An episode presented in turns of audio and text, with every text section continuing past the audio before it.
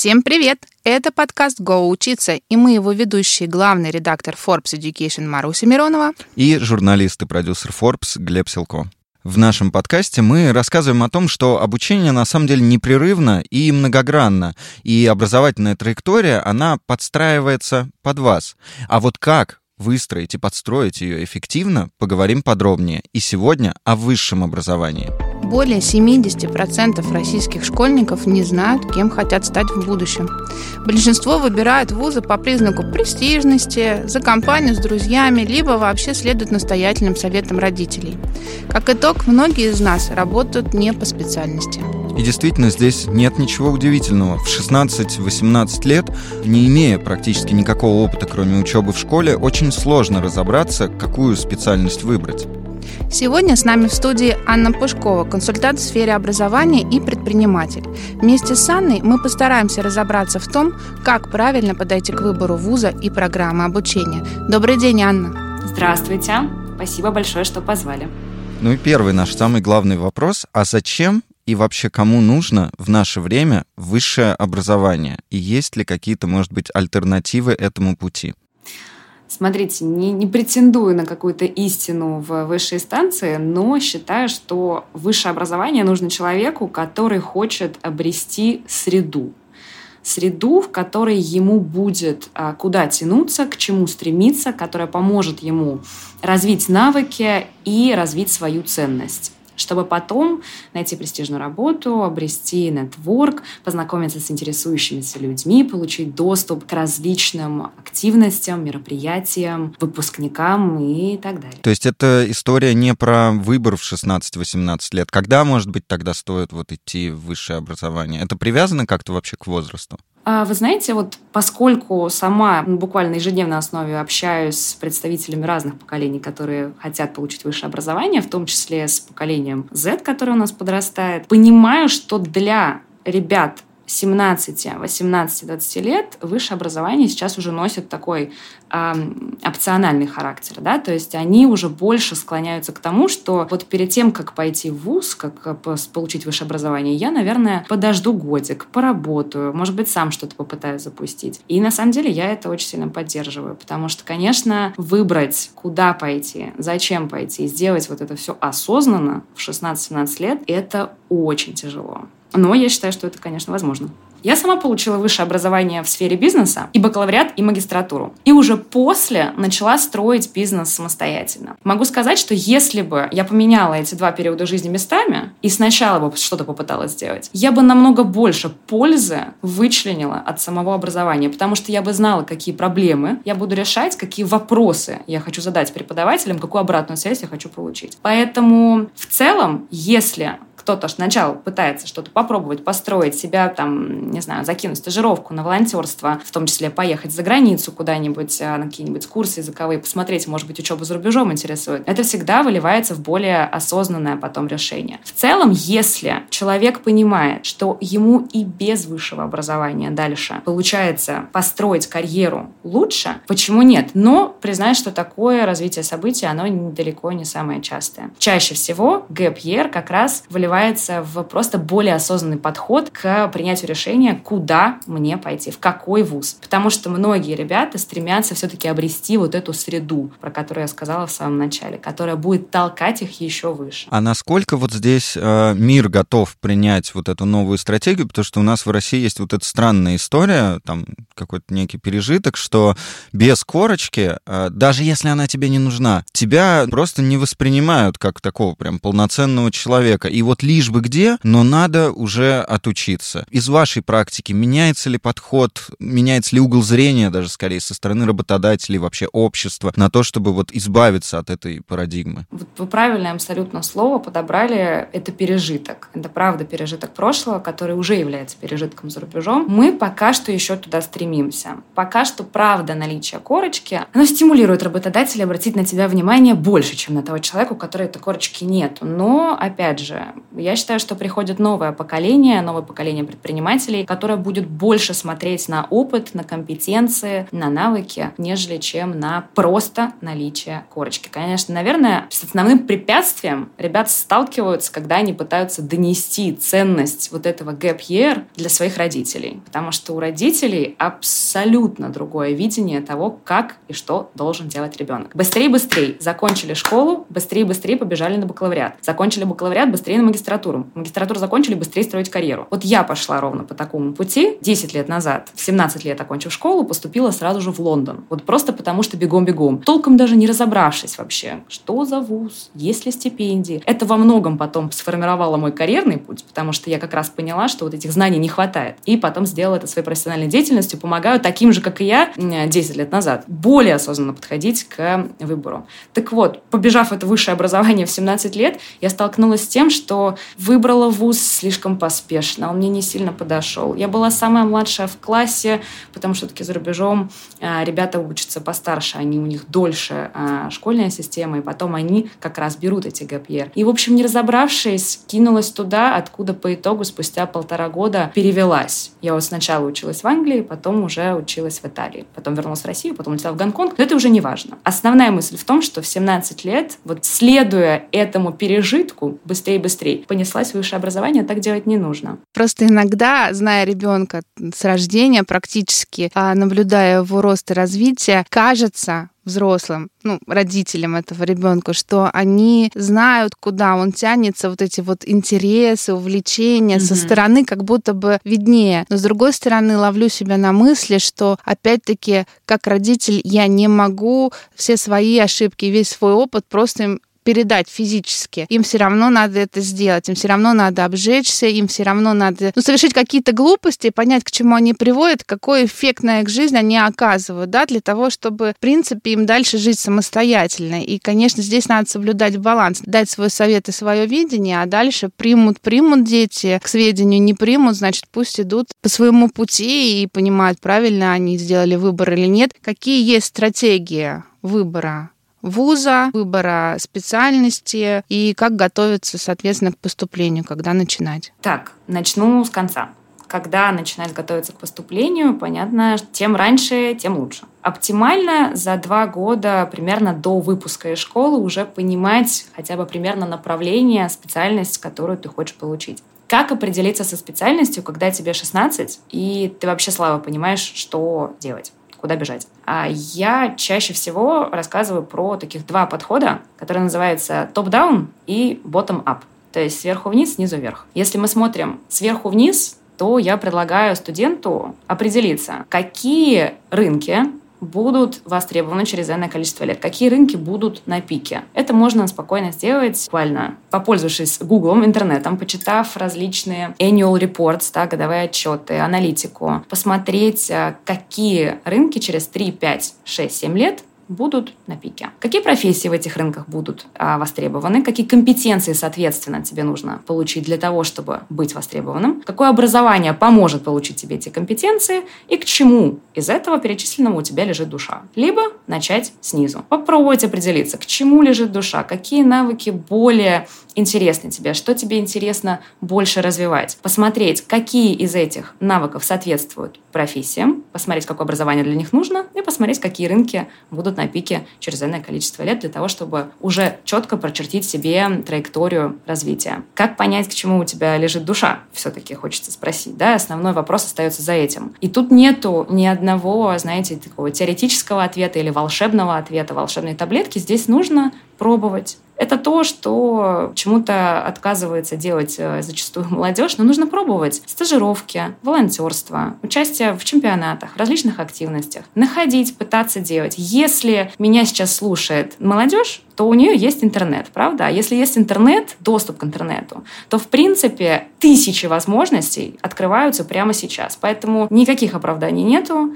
У каждого есть возможность начать пробовать как можно раньше. И мне кажется, нужно вообще отказаться, знаете, от мысли того, что мне нужно сделать все идеально. Мне нужно с первого раза выбрать самый идеальный университет. С первого раза выбрать ту профессию, то направление, которое мне нравится, потому что больше шанса исправиться у меня не будет. Столько, мне кажется, знаете, нависает ответственности над э, детьми, которые заканчивают школу, 16-17 лет, ЕГЭ, выпускной, о боже, о боже, и все нагнетают, и нагнетают, что это самый важный выбор вашей жизни. Вам нужно его сделать. Ребята, если в какой-то момент вы поймете, что вы сделали что-то не то, это всегда можно исправить. Можно перевестись, можно поступить заново, можно сменить специальность на магистратуре. Нету никакого, знаете, невозвратного шага, который вы предпримете, и вас он приведет к какой-то финишной прямой, где будет написано «проиграл». Такого не будет.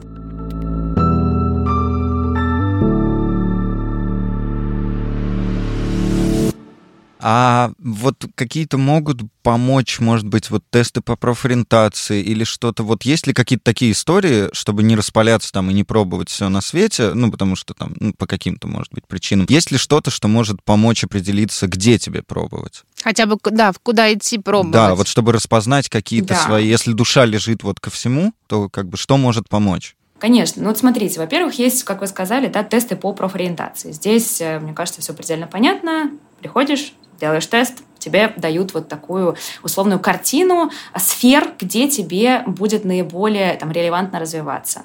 Можно попробовать сдать такой же тест, называется MBTI, на тип личности, посмотреть, какие все-таки у тебя там навыки, да, к чему ты более предрасположен. Можно пойти попробовать пообщаться с людьми из э, сфер, которые, допустим, просто пять сфер, которые более-менее интересны. Этих, не знаю, фудтех, какое-нибудь малое предпринимательство и так далее. Попросить у своего Э, там, не знаю, своих родителей или у, у, у друзей контакты. Пожалуйста, скачайте LinkedIn, зарегистрируйтесь там, напишите, спросите, поговорите. Вы будете удивлены, насколько люди вообще открыты к общению. Я давала этот совет много раз, и те ребята, которые ему следовали, потом связывались с какими-нибудь, допустим, проект-менеджерами или продукт-менеджерами, с инженерами, а, с front-end разработчиками, back-end разработчиками, и они рассказывали о том, как выглядит ваша профессия, что вы делаете каждый день. В том числе нужно, мне кажется, следить за днями открытых дверей в больших компаниях, например, как Яндекс. Они проводят такие э, дни открытых дверей, где они рассказывают, кто что делает в компании. А еще знаете, что можно попробовать сделать? Посмотреть видео. Посмотреть видео на Ютубе, на Курсере о э, разных профессиях. Там, где рассказывается, что будут люди делать каждый день, вот там-то, там-то и там-то. Тогда вот, допустим, со сферой мы определились и примерно понимаем, там, какие компетенции нам нужны. Подбираем там факультеты, вузы. Как выбрать вуз? Вот про зарубеж поговорим чуть позже. Сейчас для начала про российский. На что обращать внимание? Потому что есть вот международные рейтинги, есть российские рейтинги. Надо ли на них смотреть? Или надо ориентироваться там на э, профессорско-преподавательский состав? Как сделать выбор? В любом случае список критериев, на что смотреть, будет отталкиваться от цели. Да? То есть зачем я иду в этот вуз? Я я иду в этот вуз для того, чтобы выпуститься по специальности, работать по специальности, или я иду в этот вуз, чтобы получить среду, или я иду в этот вуз, потому что у него есть корпоративных партнеров Google, а мне интересен Google. Но в целом, когда студент будущий выбирает себе вуз, я бы рекомендовала смотреть, во-первых, на наполнение учебной программы, учебный план или по-английски curriculum, это и в российских, и в зарубежных вузах одно и то же, а где вам будут прописано, что конкретно вы будете изучать, для того, чтобы вы понимали, что вы не делаете выбор вслепую, чтобы вы понимали, чем вы будете заняты на протяжении следующих четырех или двух лет, в зависимости от ступени обучения, посмотреть обязательно на преподавательский состав. Кто вас будет обучать?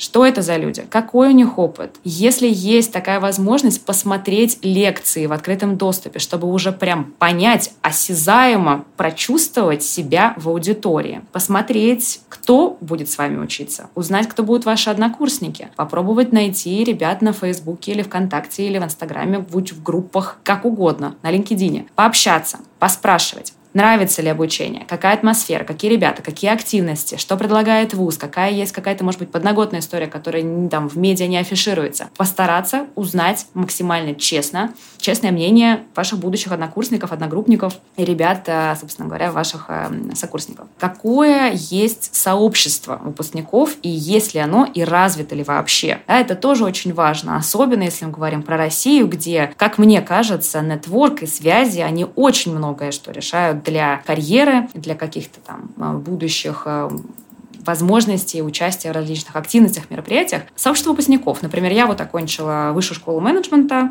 с двойным дипломом СЕМС, и я сразу принадлежу к двум большим комьюнити. Это GSOM Family, да, это сообщество выпускников высшей школы менеджмента, и SEMS Global Community. Это глобальная комьюнити программы SEMS. И мы остаемся на связи. Прошло уже сколько? Почти там, три года. Мы до сих пор в каких-то местах а остаемся на связи для того, чтобы помогать друг другу. Это тоже важно при выборе вуза. Что еще важно, это наличие корпоративных партнеров. Если у вуза есть какие-то корпоративные партнеры, значит, будет упрощенный процесс отбора на стажировку. Либо будут какие-то карьерные выставки, какие-то мероприятия, где вы сможете получить просто более простой способ для того, чтобы оказаться на стажировке, что на самом деле очень важно, потому что рынок с годами становится все более конкурентный и конкурентный. Нужно посмотреть предлагает ли ВУЗ какие-то возможности по внеклассной деятельности. Да, то есть есть ли какие-то программы обмена, стажировки, волонтерства, активности, кейс-чемпионата.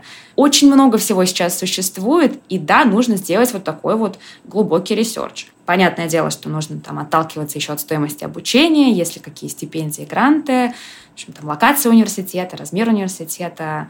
Не очевидно, но ценности университета – это то, про что многие, в принципе, забывают. Да? посмотреть, почитать сайт, а какая миссия университета, что они хотят, какое будущее они хотят строить, чего они хотят э, от своих выпускников, как они видят своего идеального студента. Это все те вопросы, на которые, да, нужно будет отвечать человечку, который поступает. Нелегкая задача совершенно. Угу. Да. И я понимаю так, что надо обладать критическим мышлением уже сильно развитым. Да. Э, надо иметь огромное желание все это сделать, преодолеть и достичь этой цели, выбрать вуз. Да, нужно будет приложить много усилий к поступлению. Это непростой процесс. Я вообще не понимаю, почему люди э, идеализируют и романтизируют поступление. Это очень сложно. Это долго, муторно, трудоемко и время затратно. Но это будет того стоить, если реально приложить столько усилий, сколько должно.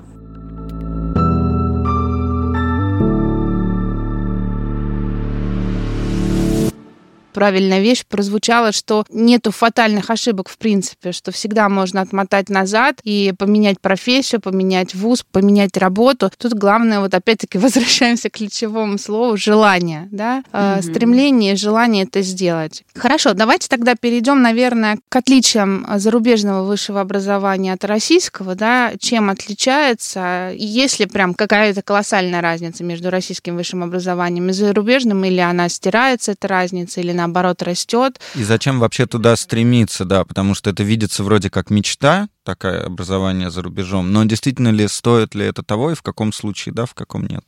Давайте начнем с разницы. Если не вдаваться в технические какие-то детали, да, там процесс поступления, оценки, то главное, одно из главных отличий – это свобода, свобода выбора. В Европе, как в Америке, собственно говоря, гораздо больше развита свобода выбора, элективы, так называемые факультативные предметы. То есть, условно говоря, поступая на биологию, когда ты заявляешь, что у тебя major, твоя специальность главная, это биология, ты все равно можешь взять какие-то классы, записаться, допустим, на инжиниринг, на дизайн, фотографию, психологию, философию. Ты можешь получить более общее образование для того, чтобы в процессе получения образования посмотреть, что тебе нравится еще – да, это дает вот эту вот свободу выбора и свободу получения более обширного образования. Да, конечно, можно поспорить, да, что а что лучше? Биолог, который изучал только биологию все четыре года, или биолог, который еще что-то про философию познал? Но это, наверное, нужно посмотреть с точки зрения самого студента. Да? То есть если студент придя на биологию, понял, что все-таки, может быть, ему нравится больше физика, и потом сменил эту специальность, студент сам остается в плюсе, потому что мы понимаем, что у нас э, нету средне, средненького биолога больше, но зато может быть выдающийся физик. Вы знаете, какая интересная штука. А, мы тут недавно узнали, общаясь с одним из экспертов, что, оказывается, российские семьи с трудом воспринимают вот эту свободу выбора, ее наличие. То есть вот э, в России появляются ряд университетов, в которых внедряются индивидуальные образовательные траектории, и есть ядерные предметы по специальности, есть вот эти элективы, которые студенты могут выбирать. Они могут их, помимо того, что просто выбирать предметы, но и то, когда они будут их изучать, где и как. И, как выяснилось, это было удивительно, что родители собирают петиции, зачем же вот это вот все вы а, делаете для наших детей, зачем вы заставляете их выбирать. Вот нам нужна программа, которой на они лет. на пять лет, да, на весь период обучения, которой они будут действовать. То есть все прописано. Когда учился на журфаке, это был мой курс был второй по счету, который пошел по баллонской системе. И там вот эта вот вся история, она выстраивалась и опробировалась на нас. И родители у меня тоже так не понимали, во-первых, почему 4 года? Что такое магистратура? И вообще, чему вас там учат? Если вы пришли и как бы, чему вы учитесь? Как бы на кого я учусь? На просто журналиста? Где модули? Где еще что-то? Что вы делаете первые два курса? И мы тоже не очень понимали, что происходит, но потом у нас система строилась так. Первые два года мы изучали фундаментальные фундаментальные там общие дисциплины э, журналистские, ну и все остальные, а потом на третьем курсе мы выбирали себе главный модуль профессиональный, побочный прикладной тематику и язык отдельно, какой мы учим. И вот у нас там тоже был, в зависимости от модуля, были конкурсы, был там собеседование, еще что-то, и я вот так случайно совершенно оказался на радиомодуле, что в итоге построило мою всю профессиональную карьеру, я дико этому рад, хотя стремился на интернет э, и там учился социальной журналистике, и э, отдельно английскому, и вот это вот все. И э, мы тоже сначала не понимали, зачем, к чему, а потом стало очевидно польза, что хоть и ты два года потом учишься этому, но зато ты сам это выбираешь, и ты погружаешься в это, и у тебя уже не столько занимают вот этой всей какой-то основной фундаментальщиной, которой нужно-то на самом деле по минимуму, а ты перемещаешься и классно-классно туда-сюда, везде что-то вот, что тебе понравилось, цепляешь. И даже потом сохранялась еще возможность переходить туда-сюда с модулей. И были такие тоже случаи, когда люди понимали, что там спортивная, например, журналистика — это не их. И шли там на, на политическую или на экономическую. Или с радио там на телек. Ну и вот что-то такое. Уважаемые родители, выбор — это неплохо. Если ребенку сложно что-либо выбирать, просто помогайте. Да. Да, и мне кажется, высшее образование — это такая, такой переход в взрослую жизнь некую. А во взрослой жизни выбор будет преследовать вас на каждом шагу. Каждый Поэтому день. лучше научиться выбирать в ВУЗе предметы, чем потом столкнуться с каким-то выбором, который приведет вас ну, совсем в тупик. Да, в ВУЗе это безболезненно хотя бы, а то потом вот стоишь в магазине, какую булку тебе взять? За 70 рублей или за 135 с рублями или нет? И человек стоит, а у него внутренний кризис экзистенциальный, что, боже, мне надо выбрать булку. А все потому, что когда-то ему не дали выбрать модуль. Вот, знаете, смех смехом, а начинается вот такое обучение с малого. Например, да, сделать этот выбор. И я бы очень хотела, чтобы в России России все больше и чаще встречались такие лективы, они, они дробились более конкретно, чтобы у нас появлялись э, творческие лективы все больше в нетворческих вузах, что особенно развито за рубежом. Например, за рубежом также очень развита активная работа в группах, активная самостоятельная работа и упор на практику. Когда мы учимся. Ну, давайте я не буду уж за все вузы говорить, но все-таки, так, если немножечко обобщить, в России все-таки более теоретическое образование. То есть стандартные лекции, ты приходишь, сидишь, слушаешь, задаешь вопрос или записываешь, потом сессия, билеты, ты зубришь, учишь, приходишь, тащишь билет, сдаешь. За рубежом все-таки направлено больше на активное потребление знаний и активное их применение.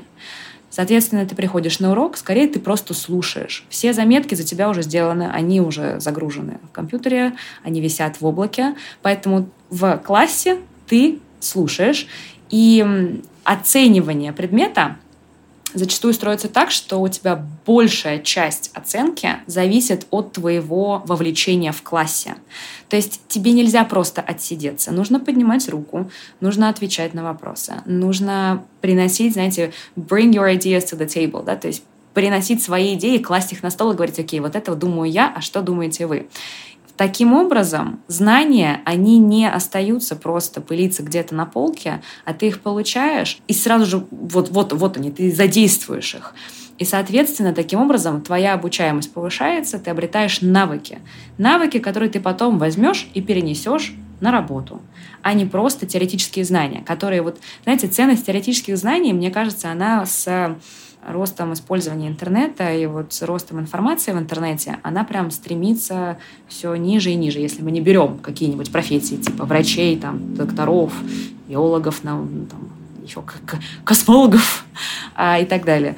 Теория, теоретические знания, академия — это то, что, мне кажется, можно получить и без обучения в университете. Университет это то, что создает среду, это то, что берет и ставит тебя в условия, когда тебе нужно думать критически, когда тебе нужно действовать, вкладываться, обрабатывать информацию и воспроизводить ее. То есть вот в этом ценность, для меня, по крайней мере, которая генерирует вуз. Ну вот действительно, это ведь о формировании будущей модели поведения. Вот вы э, хорошо сказали по поводу теоретических знаний. Когда я учился на юрфаке, нужно было, естественно, кучу всего запоминать, но у нас был преподаватель, который сказал, что, ребята, на самом деле хороший юрист в современном мире мире это не тот, кто знает все, а тот, кто умеет это быстро загуглить. И вот как бы так.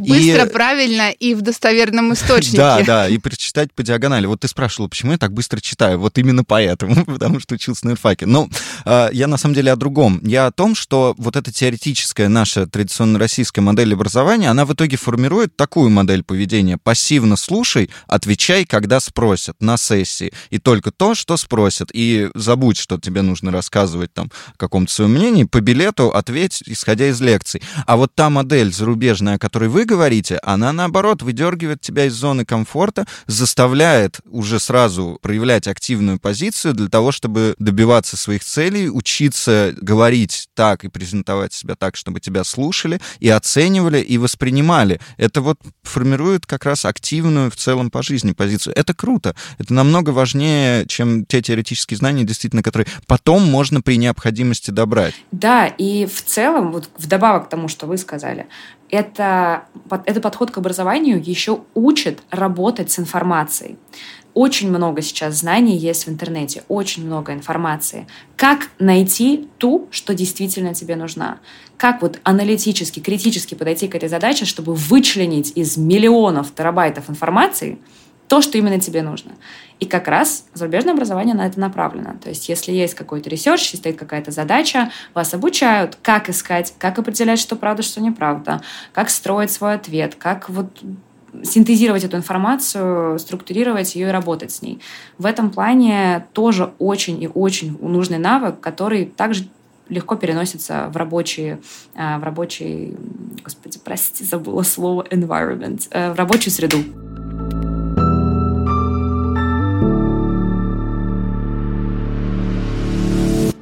Тогда у меня теперь такой вопрос возникает по логике повествования. Учусь я на бакалавриате в российском вузе. Слушаю этот подкаст и понимаю, блин, как там круто. Хочу разнообразия, хочу активную позицию. А, и, соответственно, логичный ответ — магистратура в зарубежном вузе. Как ее подобрать, как туда перейти и насколько будет там вообще понятно и удобоваримо учиться, примут ли российского студента там, насколько разные здесь будут модели обучения и как ее вообще выбирать тогда? А я дополню твой вопрос. Наверное, не только магистратура, но, возможно, во время бакалавриата еще можно куда-то пойти, поехать, поучиться по обмену или еще что-то. Да. Заранее ну, разнообразить да, свой да, опыт. Да, да, да, сразу.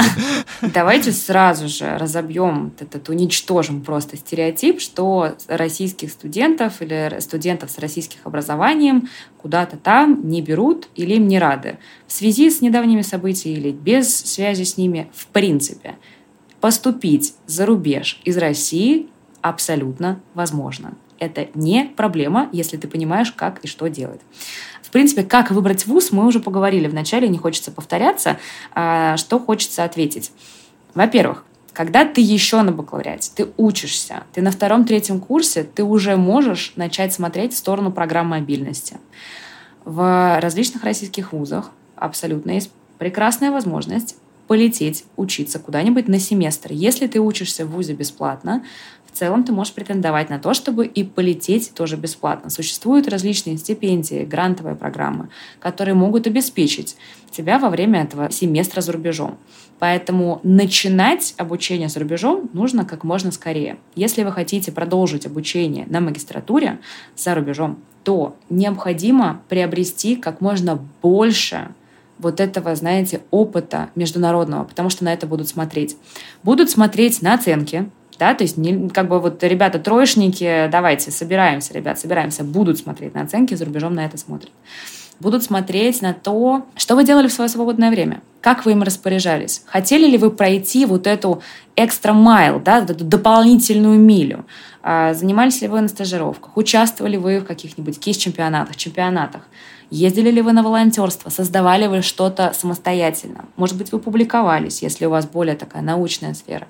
Может быть, вы какую-то инициативу создавали. Если нет, то этим всем необходимо заняться, потому что за рубежом, в Америке особенно, но в Европе тоже, рассматривают студента целиком, не только его транскрипт с оценками и выпиской предметов. На вас смотрят как на человека, как на личность, всесторонне развитую. Это вы будете рассказывать в мотивационном письме, указывать в резюме, а, спрашивать у своих профессоров, чтобы они написали вам рекомендательные письма. Все про, все про это нужно будет рассказать для того, чтобы быть привлекательным студентом для зарубежного вуза. Здесь нету легкого пути. Вам нужно продемонстрировать оценки, вам нужно подготовиться и сдать экзамены языковые или, языка, или экзамены а, там, джемаджер, если вы поступаете на бизнес какие-то направления, дополнительные внутривузовские экзамены. Все это нужно сдать. Плюс сформировать мотивацию плюс доказать, что вот ваше свободное время вы этой мотивации соответствовали. Я испугался. Все это похоже на большой тяжелый труд. Все, о чем мы сейчас говорим, да, то есть X2 уже просто. Финальный вопрос касаемо образования за рубежом. Мы поговорили про бакалавриат, магистратуру, про общие такие возможности, чуть заплыли э, на эти берега. А вот если вот я у меня есть и бакалавриат, и магистратура, но мне страсть как хочется после всего нашего обсуждения что-нибудь как-то все-таки чему-то себя за рубежом научить. У меня есть какие-то варианты? Потому что как бы базовое образование, все, уже степень-то я получил. Но я же не могу, наверное, пойти э, еще раз на магистратуру там. Или, может, могу. Вот какие а у меня на бакалавриат может или, или пойти? Да, или вот так. Я вообще хочу с нуля обнулиться. У меня для вас прекраснейшие новости. Так. Потому что никаких проблем ни с бакалавриатом, ни с магистратурой у вас не возникнет. Очень редко вузы выставляют какие-то возрастные ограничения по именно верхнее а, возрастное ограничение. В Америке вы можете сидеть за одной партой, слева от вас будет человечек, которому 18 лет, а справа человечек, которому 68. И это прекрасно потому что обучение не останавливается никогда, и жизнь нам дана для того, чтобы обучаться. У меня есть колоссальное количество примеров, когда у студенты или студентки, уже есть высшее образование, уже есть семья, уже было три работы, но захотелось вот сердцу обучаться чему-то другому с нуля и получать высшее образование. И, пожалуйста, никаких проблем. Единственное, что может возникнуть, единственная проблема с получением финансирования. То есть, если вы хотите получить частичное или полное финансирование от университета, вот там скорее они будут склонны давать его тем, кто идет получать образование в первый раз. Но если у вас есть финансовые возможности просто оплатить себе обучение, тогда с этим проблем абсолютно точно не возникнет. Спасибо. У нас получился довольно полезный, интересный эфир и про российское образование, и про зарубежное образование. Кажется, мы поняли, что выбор вуза — это одна... Труд. Да, это большой-большой труд, э, нелегкая задача, но в принципе выполнимая. А, Анна, может быть, у вас есть какой-то совет нашим слушателям, один большой, хороший, тщательный совет по выбору вуза, неважно, в России или за рубежом? Я, э, знаете, я советую не жалеть себя и не жалеть своего времени – на поиск информации. И когда уже кажется, что вот вроде бы я все узнал и нашел, потратить еще чуть-чуть времени, сделать вот это, знаете, экстра майл, пройти эту дополнительную милю для того, чтобы узнать чуть-чуть еще, написать еще одному человеку, написать еще одному профессору, для того, чтобы получить как можно больше информации и от нее уже отталкиваться при выборе вуза. Поэтому, друзья, я всем вам дорогие слушатели, всем тем, кто поступает и задумывается о поступлении, желаю большой удачи, много сил и помните о том, что все возможно. У вас в руках, в, вот в ваших руках есть огромный ключ, который может открыть любую дверку в этом мире. Используйте этот ключик по назначению. Прекрасно, спасибо, Анна. На этом мы нашу сегодняшнюю беседу э, завершаем. Напомню, с нами была сегодня Анна Пушкова, консультант в сфере образования и предприниматель. Спасибо, Анна, спасибо вам большое. Спасибо. Спасибо большое.